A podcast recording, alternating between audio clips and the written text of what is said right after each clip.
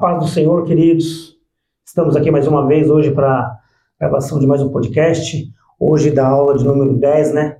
Já estamos aí na reta final desse primeiro trimestre, 2023. E a sua companhia aqui nos, nos, nos agrada muito. E hoje, para comentar e explanar essa lição, juntamente conosco está aqui o nosso evangelista, irmão Vinícius. Muito obrigado, meu irmão. Amém. Seja muito bem-vindo. Deus abençoe nos dê graça para que nós possamos falar desse tema tão importante, né, para os dias atuais.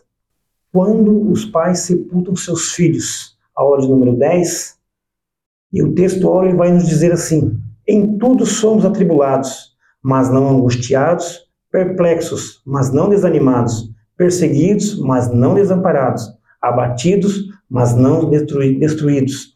Esse texto óleo está localizado em 2 Coríntios capítulo de número 4, versículo de número 8 e número 9.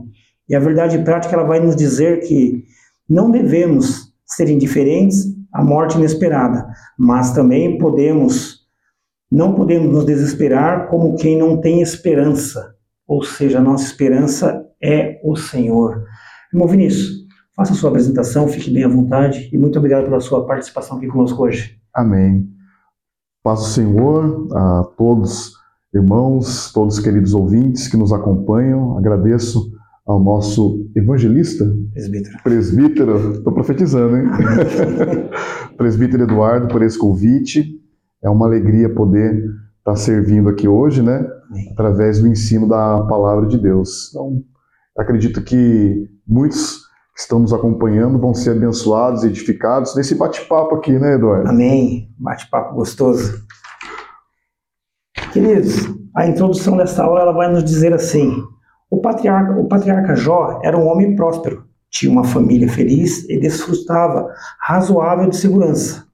Sua esposa era uma mulher dedicada à sua casa e tudo parecia dentro da normalidade, até que a tragédia familiar se abateu sobre a sua casa. A morte de seus filhos e talvez a maior experiência de dor que um ser humano pode experimentar. O livro de Jó, o livro que nós estamos estudando hoje, nos apresenta um quadro de perca de filhos do patriarca, bem como seu período de dor e lamento. De uma só vez ele perdeu todos os seus filhos. A presente lição tem o propósito de abordar esse tema, esse, ou será a realidade de muitos pais cristãos nos dias de hoje. O livro de Jó nos mostra que no momento intenso de dor, de sofrimento, é possível expressar as emoções de dor, de tristeza, de saudade também. Mas, contudo, deixar de confiar em Deus, tendo-o como seu verdadeiro esteio, ele continua soberano e cuidando das nossas vidas, mesmo em períodos de dores. Talvez uma experiência mais profunda de fé em meio à dor. Expressar sinceramente o que Jó, o que Jó disse, né? Está lá em, no livro de Jó, no seu capítulo 1, versículo de número 20, onde ele vem mencionar que nu eu saí do ventre da minha mãe e nu tornarei para lá. O Senhor me deu e o Senhor tomou. Bendito seja o nome do Senhor. Esse já é um, um grande exemplo para nós. Como aqui o autor ele comenta, né, que muitos irmãos hoje que estão aí nos assistindo nos ouvindo estejam vivenciando esse momento ou já passaram por esse momento da perca de um filho. E hoje nós vamos destrinchar aqui, com a cooperação do evangelista irmão Vinícius, para falar um pouquinho mais desse sentimento, dessa perca, dessa dor. Amém, queridos? Irmão Vinícius, fique à vontade, deixa Deus te usar aí para explanar para nós esse, esse texto aí. Mais uma vez, a paz do Senhor, queridos irmãos, e como nosso querido irmão Eduardo nos disse, né, essa é uma aula até difícil de nós explanarmos, porque ela toca em um ponto muito sensível das nossas vidas. Na realidade, nós nos preparamos para o mercado de trabalho, nós nos preparamos para o casamento, nós nos preparamos para diversas situações e oportunidades da vida. Mas dizer que alguém que se prepara de forma eficaz para o luto realmente é algo que, que chega na, em uma família, por mais que ah, às vezes a pessoa que, que falece né, no meio de uma família é uma pessoa de mais idade, nós não podemos dizer que estejamos totalmente preparados né, para essa experiência. E assim foi com Jó. Uma determinada vez, Jó ele cita que aquilo que ele temia lhe sobreveio, aquilo que ele mais temia sobreveio a ele. Porque, como já foi citado aqui, Jó tinha uma vida estável, até uma vida abastada, uma vida abundante, bem diferente né, da, da maioria das pessoas, uma vida próspera, extremamente próspera, é, uma quantidade de, de filhos muito grande. E sabe uma coisa que eu, que eu percebo, Eduardo? Não sei se você conviveu com os avós. Vivi bastante. É. Então você percebe que a pessoa chega numa certa idade, é, a alegria dessa pessoa não está tão ligada a coisas materiais, yes. mas sentar numa mesa com os filhos, com os netos. Isso. Não é verdade? Isso era muito gostoso. Eu tive o privilégio, né, de ser instruído a este mundo, né, pela criação dos meus avós, a minha avó, Dona Antônio, meu avô Antônio, foram um casal muito abençoado aí que nos deu muitas, muitas alegrias em nossas vidas. Sim, e eu percebi, acredito que você deve ter percebido na casa dos seus avós também, eu percebia que quando havia aquela reunião familiar e os filhos, todos os filhos assentados à mesa, o, e os netos ali também participando, aquilo ali valia e vale né, para um avô, para uma avó, para um pai, muito mais do que qualquer dinheiro. Né? Então, penso que Jó, a grande satisfação da vida dele não estava somente nas riquezas. Estava em primeiro lugar em Deus e em segundo lugar na família. Né? Imagina ele como um patriarca sentar numa mesa e ter ali a presença dos seus dez filhos. Né? Então, é, de repente, no, na primeira parte que fala sobre a família de Jó, cita os dez filhos e cita também a sua esposa, nós podemos imaginar assim é que o motivo da alegria de Jó, abaixo de Deus, estava na família que Deus tinha concedido para ele, né? E o que nos chama a atenção que Jó ele tinha uma visão sobre os seus filhos. Eu percebo que a preocupação de Jó, irmão Eduardo, em fazer sacrifícios logo depois que os seus filhos faziam aquele turno de banquetes, de festas, tinha um motivo. Né? É, eu acredito que ninguém melhor do que um pai, uma mãe, para conhecer a natureza dos filhos. Então Jó tinha uma preocupação, ele se levantava de madrugada, se santificava e fazia aquele sacrifício é, de uma maneira preventiva. É, se caso algum de seus filhos tivessem se alegrado do vinho e blasfemado de Deus. Isso. Né? Então Jó ele tinha essa preocupação. E fazendo uma parte, trazendo para o contexto atual, nós vemos que as pessoas que vivem de festas em festas, de alegrias em alegrias, geralmente elas não se lembram de Deus. No, Esquecem, né? Esquece de Deus. No, o livro de Isaías, eu não, não me lembro aqui no o, o, versículo, mas tem uma parte de Isaías que fala né, sobre as pessoas que andam festejando e no banquete deles existem vinho, existe fartura e eles não observam as obras do Senhor. Verdade. Então, não é difícil a gente deduzir que os filhos de Jó a, a, Bíblia não afirma isso, né? Mas nós podemos deduzir que os filhos de Jó não eram tão tementes a Deus da maneira que o seu pai era. Era. E nós podemos observar que através desse, desse versículo que o irmão mencionou, que quando o patriarca Jó, né, ele, ele procurava a santificação, ele procurava a adoração, ele ao menos ele iria perguntar para os seus filhos se houve algum pecado, ele já no seu intuito de conhecer a natureza dos seus próprios filhos, ele já pagava-se aquele alto preço pela santificação em prol dos seus filhos, ou seja, ele era um pai tão zeloso que ele, sem menos saber se realmente aconteceu algo de fato, ele já estava na presença do Senhor, clamando pela vida dos seus filhos, santificando a sua vida e pagando um alto preço pela vida dos seus filhos isso já fica de um aprendizado muito extraordinário para nós, que hoje somos pais. Sim, inclusive nós tivemos uma aula que falou sobre pais zelosos, né? É, na realidade, eu acredito que a maior tristeza para um pai, para uma mãe que é crente, é ter os seus filhos fora da presença de Deus.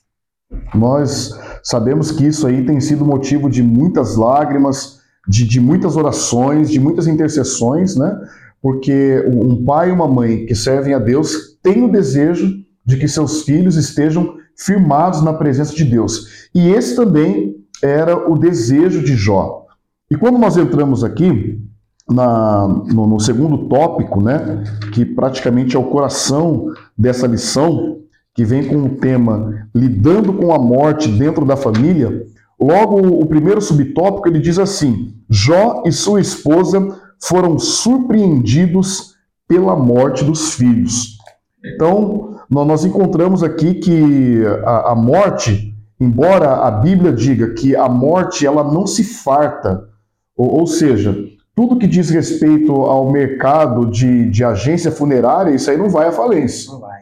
Entendeu? Esse, esse negócio, você pode saber que não vai falir, por quê? Porque a morte é uma coisa certa, né? É, a morte ela vem para o rico, ela vem para o pobre, ela vem para o crente, ela vem para o não crente. A Bíblia é clara, a Bíblia diz que a morte não se, não se farta. É, Romanos vai dizer que o salário do pecado é a morte. A Bíblia diz que o pecado ele entra no mundo por um homem e depois é, o pecado e a sua consequência direta, que é a morte, também passa para todos os homens. E embora nós saibamos disso, eu acredito que, que pelo fato de Deus ele ter colocado em nós a semente da eternidade, é difícil para o ser humano, para uma família, se conformar, se precaver da morte em qualquer circunstância que ela venha né? Seja por motivo de doença, seja por motivo de idade, seja por motivo de, de, de um acidente, seja é, até mesmo avisado, revelado, né? Como nós vemos na, na Bíblia, Pedro, ele foi revelado a ele a maneira que ele, que ele iria morrer. Isso. Paulo, ele escreve uma carta a Timóteo a segunda carta ao Timóteo é uma carta de despedida e Paulo ele fala que a sua morte já estava próxima. Então, independente da maneira que, que a, a, morte aconteça, né, ela é uma situação traumática, ela é uma situação que, que é, ela, ela, ela parece que ela vai de encontro né, com, com a expectativa do ser humano. Eu creio que, que Deus ele, ele colocou em nós a semente da eternidade, desejar a eternidade. Então, a, a morte, ela é sempre uma situação traumática para uma família. E tem um agravante aqui dentro da, da história de Jó. Né? Isso. E esse agravante é justamente porque veio a morte de jovens, então, embora é, a, a morte ela seja algo traumático em qualquer situação, quando envolve criança e jovens, ela se torna mais traumática a perda parece ser maior, né? Sim, porque você observa, você olha o jovem, você olha para os seus filhos, né? Você olha para os seus netos. Você cria assim uma, uma, uma perspectiva de, de, uma vida abundante, de muitos anos pela frente, né? É, quem tem filho, quem tem filha, você quer ver seu filho se formando, você quer ver seu filho ou sua filha se casando, né? É, galgando coisas que você não galgou. Então, é, certamente Jó ele tinha essa expectativa, tanto ele quanto a sua esposa tinha expectativa, né, de, de construir um legado, de que os filhos dessem continuidade né, na, na fazenda da família, de, de que os filhos né, é, trouxessem mais alegrias para a família. E de repente eles são surpreendidos com uma notícia. O interessante de tudo isso daí é porque lá em Eclesiastes, né, 9:2, quando o senhor estava falando a respeito da funerária, o versículo número 2 de Eclesiastes, ele vai dizer para nós assim, que tudo sucede igualmente a todos. O mesmo sucede ao justo e ao ímpio, ao bom e ao puro. Como ao impuro, assim ao que sacrifica, como que não sacrifica, assim ao bom como ao pecador, ao que jura, como ao que teme o juramento. Ou seja, tudo sucede para todos que estão debaixo do céu e sobre a face da terra. Só que para nós que servimos ao Senhor, há uma esperança, há algo diferente. Porque Isaías ele vai falar, né? Quando passares pelas águas e pelo fogo, estarei contigo. Amém, glória Quando a Deus. passares pelas privações desse, deste tempo presente, nós que servimos ao Senhor, ou seja, você que está aí nos assistindo nesse momento, e por um motivo ou outro, você se encontra afastado dos caminhos do Senhor, ou até mesmo ainda não conheceu esse Senhor ao qual nós ministramos, ou seja, o Senhor Jesus Cristo. Ele está aí ao seu lado, pertinho de você nesse momento. O Evangelho de João, capítulo de número 10, versículo de número 10 vai dizer assim: Eis que estou à porta e bato. Se você que me ouve nesse momento, abrir a porta do seu coração. O Senhor Jesus Cristo, esse Senhor que nós estamos nessa, nesse momento aqui ministrando Ele, Ele vai adentrar a porta do seu coração. Ele vai cear, Ele vai fazer morada com você. O profeta Isaías ele fala: quando passares pelos, pelas águas e pelo fogo, não te queimarão. Amém. Tudo sucede ao justo e ao ímpio. Mas ao justo a diferença é o que? Quando nós passamos por essas circunstâncias temporais, nós temos a certeza que o Senhor está ao nosso lado. Amém. Para nós ainda há uma alegria, ainda há um sustento, ou seja, há um esteio, como o autor ele menciona no começo. Para nós ainda há um esteio que é Jesus Cristo. Ele vai adiante do seu povo. Fique à vontade, irmão. Amém. É, eu quero abordar aqui algumas situações, porque ontem né, nós tivemos a oportunidade de estar pregando a, a palavra de Deus e nós falávamos ali sobre um combate que nós vivemos hoje dos valores cristãos, dos valores bíblicos, né? Eles são combatidos pelo inimigo através da, da cultura, através da mídia, através das leis. E até foi criado um tempo atrás uma lei aí chamada Lei da Palmada, né? É uma ideia para restringir aí a, a correção do, dos pais em relação aos filhos. Porém, a Bíblia diz em Provérbios 23, 13, o 14 também, a Bíblia diz assim, ó: "Não retires a disciplina da criança, porque fustigando-a com a vara, nem por isso morrerá. Tu a fustigarás com a vara e livrarás a sua alma do inferno. Né? Então, veja bem que, que a correção na vida de uma criança, na vida de um, de um adolescente, de um jovem, ela tem uma, uma finalidade muito proveitosa, tem uma finalidade nobre, né? De livrar esse jovem da morte, da morte física e também da morte eterna. É, nós vemos de, de, forma bem prática isso na Bíblia Sagrada. Eu quero convidar você que está com a Bíblia aí a abrir em 1 Samuel, 1 Samuel no capítulo de número 2 o, do versículo 30 até o, o versículo 34, eu quero fazer a leitura aqui na versão NVI, que ela tá, está mais esclarecedora aqui nesse sentido, né?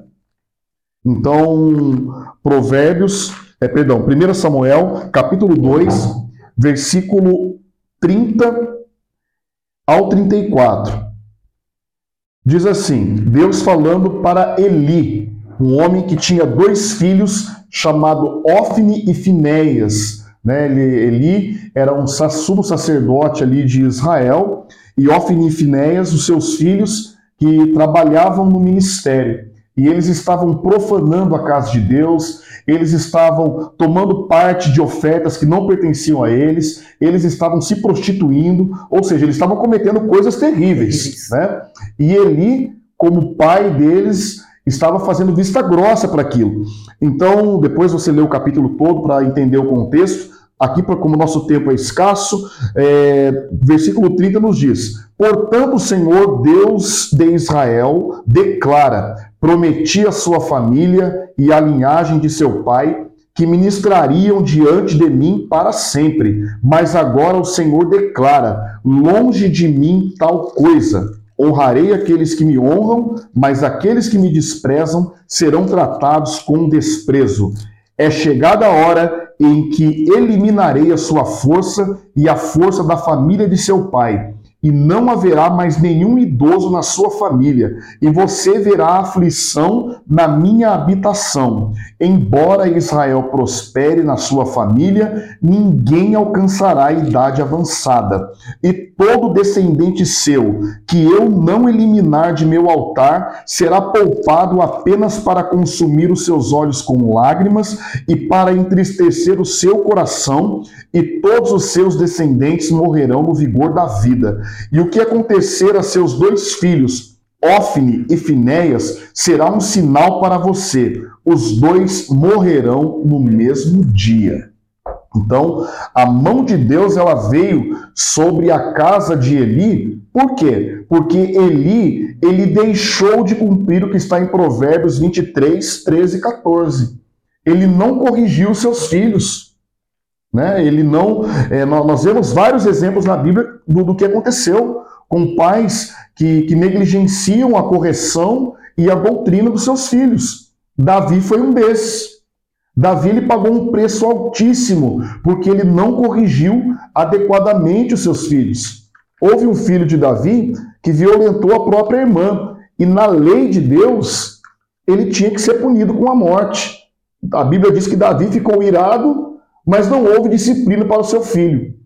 E aquilo pareceu mal aos olhos do Senhor. E houve consequência, houve irmão matando irmão dentro da, da, da família de Davi.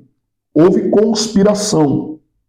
E eu quero dar um conselho para você que, que é jovem, que é filho e que está nos ouvindo. Esse conselho é baseado em Provérbios 30, versículo 17.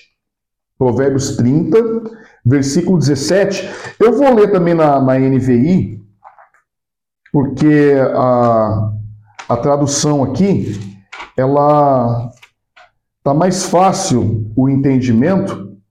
Olha esse versículo, Provérbios 30, versículo 17. Diz assim: Os olhos de quem zomba do pai e zombando nega obediência à mãe serão arrancados pelos corvos do vale e serão devorados pelos filhotes do abutre. Deixa eu explicar para você o contexto desse versículo. Aqui só tem o olho arrancado por aves de rapina a pessoa que morre e não é sepultada. Né? Então, a, a pessoa que é lançada num vale, a pessoa que é lançada ao lado de um ribeiro, a pessoa que é lançada num deserto, a pessoa que morre é lançada numa floresta. Então, é, a morte trágica, ela é uma consequência daquele que zomba e despreza o pai e a mãe. E isso está totalmente de acordo com o primeiro mandamento com promessa, porque a Bíblia diz: honra teu pai e a tua mãe, para que te vá bem e vivas muitos anos na terra que o Senhor teu Deus te dá. Então, a pessoa que honra o pai e a mãe, ela recebe de Deus a promessa de prosperidade e a promessa de longevidade. Nos nossos dias de hoje, Quantos jovens que recebem um conselho do pai e da mãe, meu filho, não vai nesse lugar. Meu filho, não ande com essas companhias. E quantos são aqueles que antes de sair de casa zomba da mãe, zomba do pai, chama o pai e a mãe às vezes até de palavras de baixo calão? Qual vai ser a consequência? Por que, que nós somos surpreendidos todos os dias aí com notícias trágicas no jornal? que o corpo de um jovem foi encontrado num determinado local, que foi é, julgado pelo tribunal do crime, que foi encontrado numa, numa mata. A Bíblia está explicando aqui. Os olhos que zombam de quem zomba do pai e zombando nega obediência à mãe serão arrancados pelos corvos do vale e serão devorados pelos filhotes do abutre. O Eduardo gostaria de fazer algum Como comentário. Como o senhor bem mencionou, né, na, falando de algumas lições anteriores sobre pais zelosos e filhos rebeldes, né, eu me fiz, me fiz lembrar aqui de Colossenses 3 e 20. E o senhor está falando sobre filhos, o que vem nos dizer assim, vós filhos, obedecei em tudo aos vossos pais. E o porquê obedecer em tudo aos vossos pais? Porque isto é bom e agradável ao Senhor. Ou seja, você que está nos assistindo, nós que estamos aqui presentes nesse momento, hoje somos pais. Sim. Mas não deixamos de ser filhos. Sim. Você que está nos assistindo, hoje talvez você já seja um pai, já seja uma mãe, mas você em todo momento continua sendo um filho. E a palavra de Deus ela nos deixa bem claro aqui em Colossenses 3 e 20. Vós, filhos, obedecei em tudo aos vossos pais, porque isto é bom e agradável ao Senhor. O irmão Vinícius acabou de trazer aqui, né, algo dos filhos que desobedecem, que zombam, seu pai, da sua mãe. Um conselho para você: não faça isso, porque a consequência, ou seja, ela é trágica. A colheita daquilo que você está plantando hoje, zombando do seu pai e da sua mãe, ela é trágica para a sua vida num futuro, às vezes distante, um futuro muito próximo. O Senhor sabe. Mas você que está aí zombando, debochando, fazendo coisas que não agradam ao Senhor, não honrando o teu pai e a tua mãe, porque a Bíblia é bem clara, ela, ela diz para nós, vós filhos, honra o teu pai e a tua mãe. Você que deixou de honrar o seu pai e a sua mãe, o seu futuro, se você não mudar essa direção, ou seja, essa posição que você está convivendo hoje, seu futuro será isso que o irmão Vinícius acabou de ministrar, um futuro trágico para a sua vida. É, vamos mudar aqui um pouco o, o sentido aqui da, o aspecto do, da, da lição, avançando. Veja bem, sabendo que o luto é uma coisa certa, e como o presbítero Eduardo citou, né, acontece para o justo, para o ímpio, enfim, toda família, toda pessoa um dia, infelizmente, vai passar por alguma experiência, vai ser afetado de alguma forma, ou já foi afetado de alguma forma. Agora veja o que a Bíblia nos diz em Eclesiastes, capítulo 7, do versículo 2 ao 4. Olha que interessante. A Bíblia diz assim, ó, Eclesiastes 7, a partir do versículo 2. Melhor é ir à casa onde há luto do que ir à casa onde há banquete. Porque ali se vê o fim de todos os homens, e os vivos o aplicam ao seu coração. Melhor é a tristeza do que o riso, porque com a tristeza do rosto se faz melhor o coração. O coração dos sábios está na casa do luto, mas o coração dos tolos na casa da alegria. Então, é, como é, é importante nós, como cristãos, você que está aí nos ouvindo, estamos preparados para amparar as pessoas que estão passando por esse momento. Né? É, eu lembro que ah, quando, alguns anos atrás, nós estávamos pastoreando né, a congregação do, do sítio Santo Antônio, de repente houveram perdas em famílias, né? E acabou que nesse mesmo período houve perdas, né, do, na, numa outra família também que não era da nossa congregação, mas que nós tínhamos amizade. Então nós acabamos ter que, tendo que amparar essas famílias participando ali, levando uma palavra, né? A minha esposa, ela até disse assim que eu era o pregador de velório. era pastor do velório, né? Mas na realidade nós temos que estar preparados, porque nesse momento muitas pessoas que não frequentam a igreja, muitas pessoas que não participam dos nossos cultos, vão ter a oportunidade de ouvir uma palavra. E naquele momento, o, o coração entristecido, ele está mais propício a, a receber uma palavra de Deus do que é, em momentos de grande alegria. Né? Tem gente que no momento de alegria não lembra de Deus. Então, é, você esteja sempre preparado, porque você pode ser surpreendido e se você estiver preparado para esse momento, você vai marcar a vida e a história de uma pessoa e de uma família. E o terceiro tópico aqui, ele fala sobre fidelidade ao Senhor em meio à dor. E eu gostaria de compartilhar algumas, alguns versículos da Bíblia. Em 2 Coríntios, capítulo 1, é uma, uma leitura bem interessante. O, o apóstolo Paulo ele começa a, a falar para a igreja de Corinto sobre situações desesperadoras que ele passou. E ele começa dizendo assim no versículo 3: Bendito seja o Deus e Pai de nosso Senhor Jesus Cristo, o Pai das misericórdias e o Deus de toda consolação que nos consola em toda a nossa tribulação, para que também possamos consolar os que estiverem em alguma tribulação, com a consolação que nós mesmos somos consolados de Deus. Porque como as aflições de Cristo são abundantes em nós, assim também a nossa consolação sobeja por meio de Cristo. Mas se somos atribulados, é para a vossa consolação e salvação ou se somos consolados, para a vossa consolação é, a qual se opera, suportando com paciência as mesmas aflições que nós também padecemos. E a nossa esperança acerca de vós é firme, sabendo que, como sois participante das aflições, assim o sereis também da consolação. Agora preste atenção no que ele diz no versículo 8: Porque não queremos, irmãos, que ignoreis a tribulação que nos sobreveio na Ásia, pois que fomos sobremaneira agravados mais do que podíamos suportar, de modo tal que até da vida desesperamos. Então, Paulo aqui não está citado claramente o que aconteceu na Ásia, mas foi uma tribulação tão grande que o apóstolo Paulo, né, o conhecido apóstolo, grande exemplo de fé, ele confessa aqui para a igreja que ele se sentiu desesperado, ele se sentiu tremendamente angustiado. E eu quero compartilhar com você que há algum tempo atrás, há cerca de três anos atrás, a minha família ela foi visitada pelo luto de uma forma terrível. A morte ela visitou a minha casa, visitou a minha família.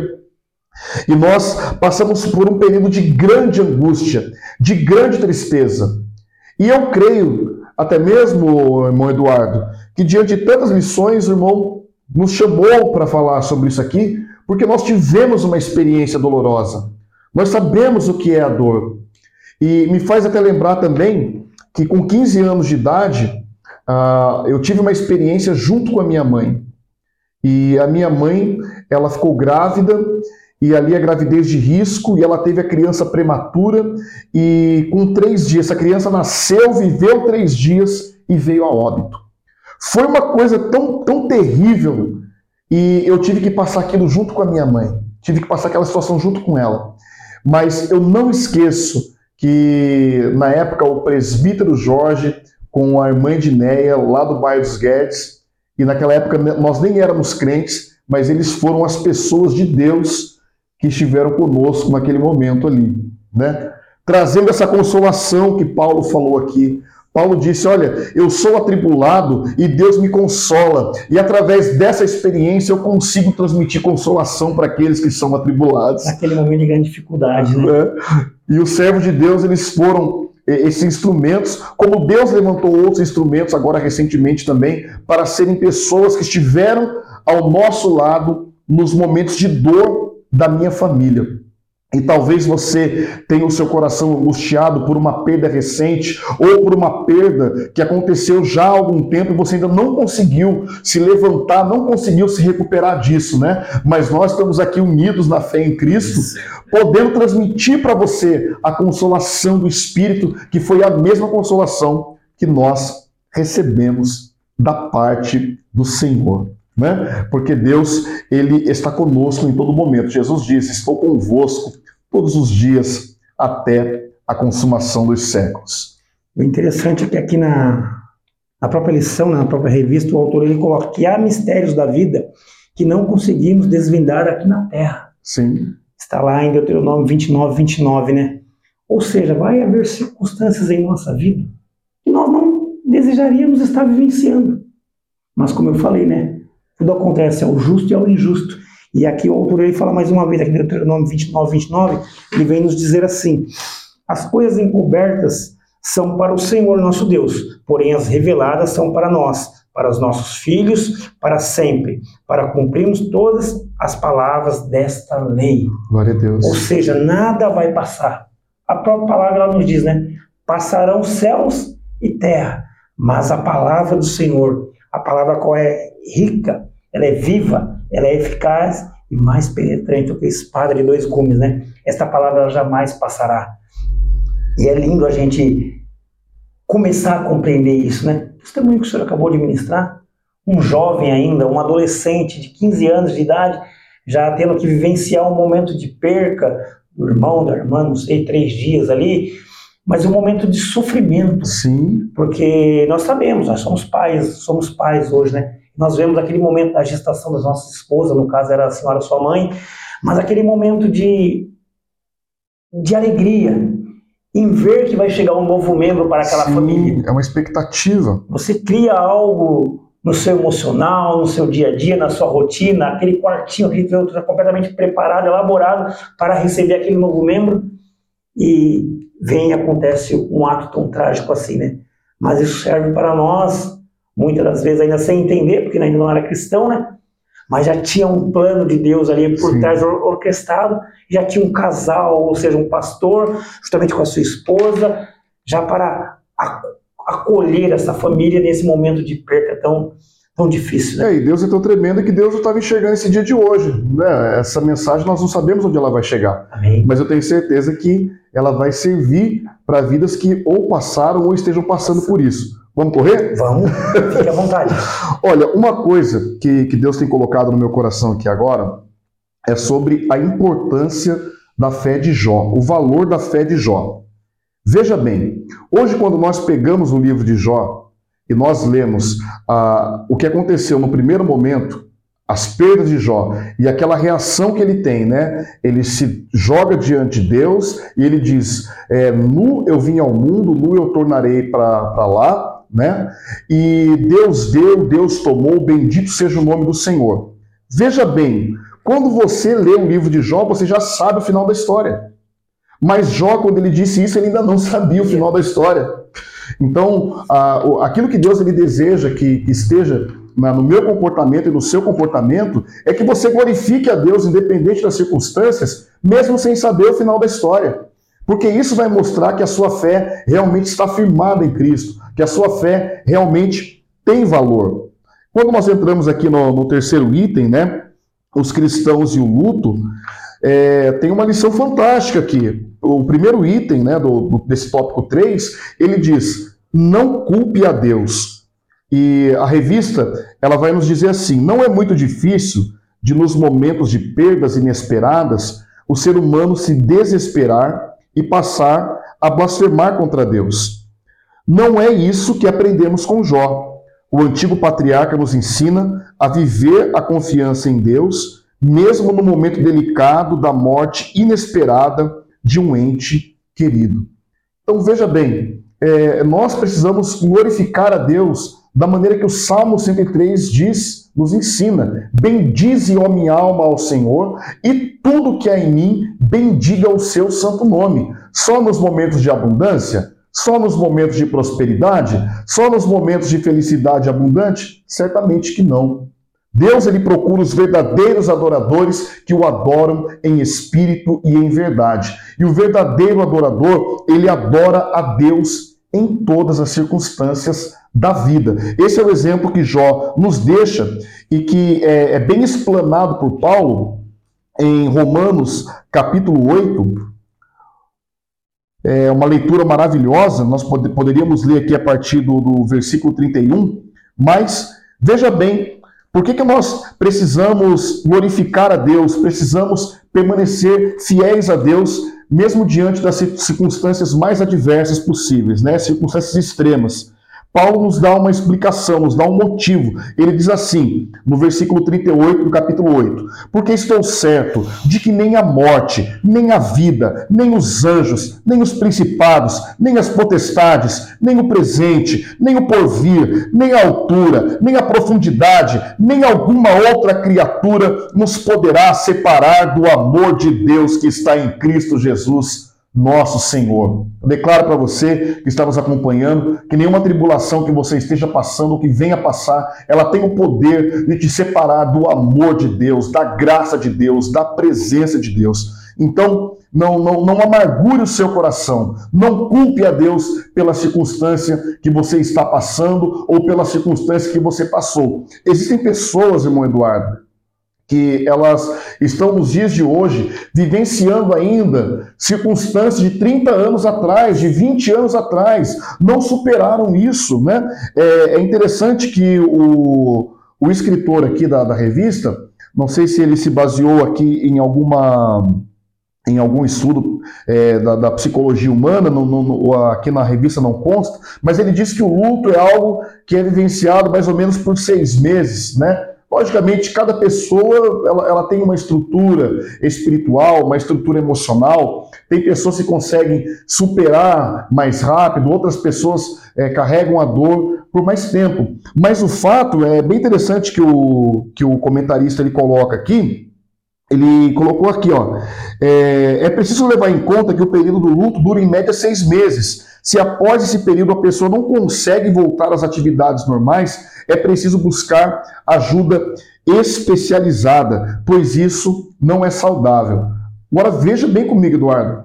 Se uma pessoa que não consegue superar uma perda, num período de seis meses não é saudável, agora você imagina pessoas que carregam um fardo há 20 anos, há 30 anos, há, há tantos anos. Como que isso machuca, como que isso deteriora a vida emocional, a vida espiritual da pessoa. A boa notícia é que Jesus tem a cura. Aleluia. Aleluia. A palavra de Deus, ela diz assim, no Salmo 107, verso 20: Enviou a sua palavra e o sarou. Receba a cura em nome de Jesus, sabe? Para as tristezas, para as angústias. Volte a acreditar que Deus, ele está no controle de tudo. Isaías 55, verso 8 e 9. Olha o que Deus diz para você que está aí do outro lado. Diz assim: porque os meus pensamentos não são os vossos pensamentos, nem os vossos caminhos os meus caminhos, diz o Senhor. Porque assim como os céus são mais altos do que a terra, assim são os meus caminhos mais altos do que os vossos caminhos, e os meus pensamentos mais altos do que os vossos pensamentos. Eu quero trazer algo tremendo da parte de Deus aqui para você, uma palavra específica para você que ainda não superou o luto, para você que ainda não conseguiu superar essa angústia na sua vida. Veja bem, o pensamento de Deus é mais alto. Nós só enxergamos essa vida aqui, como diz o, o, o, o escritor Eclesiastes Salomão. Ele fala sobre a vida debaixo do sol. Ou seja, a nossa visão, ela muitas vezes ela está condicionada à vida terrena, a vida aqui nessa terra. Mas veja o que Deus diz para nós no livro de 1 João, capítulo 2, versículo 25. E aí, logo após essa explanação aqui, eu encerro a minha participação. Diz assim o apóstolo João, na sua primeira carta, capítulo 2, versículo 25. E esta é a promessa que ele nos fez: a vida eterna. A visão de Deus ela está na eternidade. Aleluia. Aqueles entes queridos que nós perdemos aqui, nós não perdemos. Eles estão guardados para o dia do arrebatamento. Esse dia vai ser o dia do reencontro. Eu quero que você imagine que a tristeza que você sentiu quando você perdeu esse ente querido que partiu com Cristo, você vai ter uma alegria multiplicada. Eu não sei nem por quantas vezes, Eduardo. É. Né? Porque Paulo lhe diz assim, ó, que aqueles que morreram em Cristo por ocasião do arrebatamento, eles ressuscitarão primeiro. Olha que maravilha. O Senhor lhe diz: Eu sou a ressurreição e a vida, e aquele que crê em mim, ainda que esteja morto, viverá. A ressurreição dos mortos, ela é um tema central, ela é uma doutrina central da fé cristã. Nós cremos que Jesus morreu e ressuscitou, e aqueles que morreram em Cristo, Deus também os tornará a trazer com ele. Então, meu querido irmão, minha querida irmã, não menosprezando a tristeza, o luto ou a angústia de nenhuma família, mas trazendo uma palavra de uma esperança viva. A ressurreição em Cristo ela é uma verdade que ela deve servir de consolo para os nossos corações. Então, quando a tristeza vier ao seu coração, que você possa lembrar que existe ressurreição, que existe arrebatamento e que existe vida eterna. Que Deus abençoe você e a sua casa, em nome do Senhor Jesus. Luiz, é tão lindo ouvir a sua fala, a sua voz, esse momento, esse texto, que me fez lembrar aqui do profeta Jeremias quando ele vem mencionar no capítulo de número 29, no versículo de número 13, que ele vai dizer assim: Buscar-me-eis e me achareis. Quando isso vai acontecer? Quando me buscares de todo o vosso coração.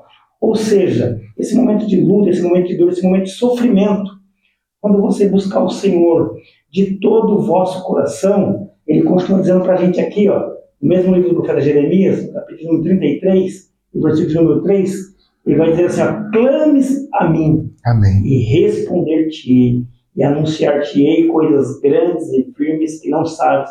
O irmão já falou, naquele grande dia, ou seja, no dia do arrebatamento, aquela sua perca que hoje é dor, é sofrimento, é angústia para você, naquele grande dia, vocês estarão lado a lado.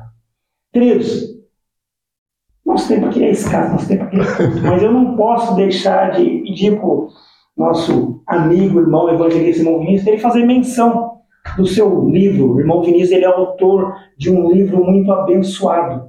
Eu tenho esse livro, já fiz menção dele aqui em algumas, alguns, algumas outras videoaulas, né? Eu gostaria de pedir para ele próprio, o próprio irmão Vinícius, ou seja, o nosso autor, ele fazer menção do seu livro aqui, Sete Características de uma Pessoa de Sucesso.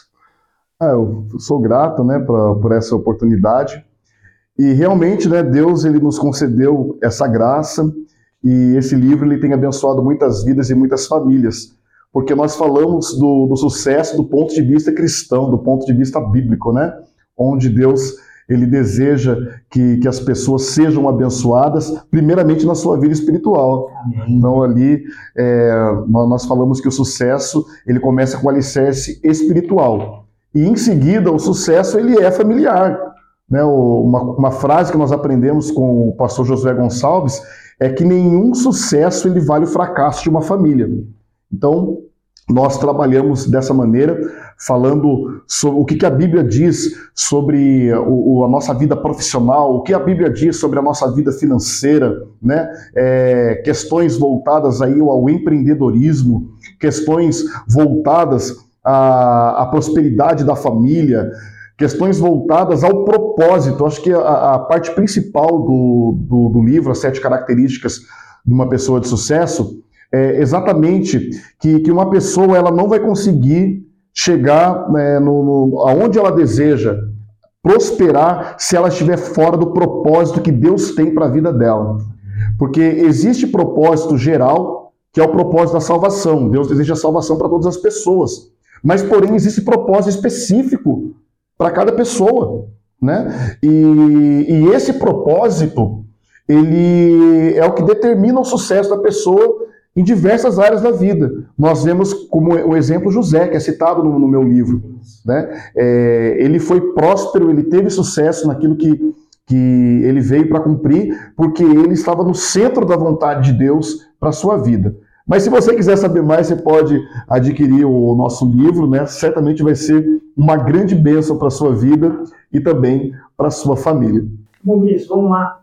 E para aquele irmão, aquela irmã, ou aquele amigo, amiga que está nos assistindo nesse momento e ele ficou curioso em querer comprar, ou seja, adquirir o seu livro, quais são os caminhos para ele, para essa pessoa assim o adquirir? Fique à vontade. Sim, é, pode entrar em contato direto comigo mesmo pelo WhatsApp, né? É, o número é 12 97403 0914. 12 97403 0914. Ok? Aí terei um grande prazer, uma grande satisfação de estar enviando para você pelo correio ou entregando em mãos. Amém. Queridos, é um livro muito rico, muito próximo. Eu, como eu falei, né, eu tenho Tive o privilégio de ter esse livro autografado pelo nosso irmão Vinícius. Bondade. Tenho ele em minhas mãos, uso constantemente para alguns aprendizados ali. Já também já tive o privilégio de poder comprar para abençoar um outro amigo também. Então você que está nos assistindo, não perca tempo. Leve mais essa bênção para a sua casa. Amém, queridos? Desde já agradeço mais uma vez a sua compreensão e colaboração aí de estar nos assistindo, nos ajudando a divulgar esse trabalho. Compartilhe esse vídeo com as suas redes sociais, as mídias sociais através do Facebook, o YouTube, o Instagram, o Deezer. Seja um canal de bênção para outras famílias. Esse foi mais um papo de Escola Bíblica Dominical. Deus abençoe. Muito obrigado.